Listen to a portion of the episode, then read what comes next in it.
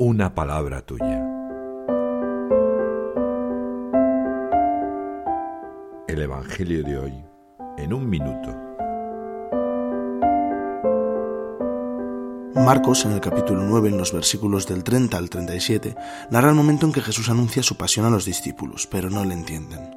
Cuando llegan a Cafarnaún, Jesús se da cuenta de que en el camino han estado discutiendo sobre quién es más importante. Les dice, quien quiera ser el primero, que sea el último de todos y el servidor de todos. Y abrazando a un niño en medio de ellos, añade, el que acoge a un niño como este en mi nombre, me acoge a mí. Y el que me acoge a mí, no me acoge a mí, sino al que me ha enviado.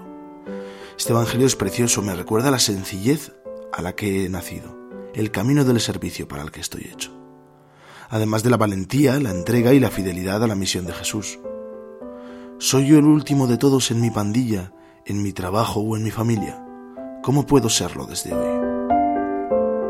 El Papa Francisco nos anima a olvidar las comparaciones y advierte, también hoy podemos preguntarnos quién es el más importante.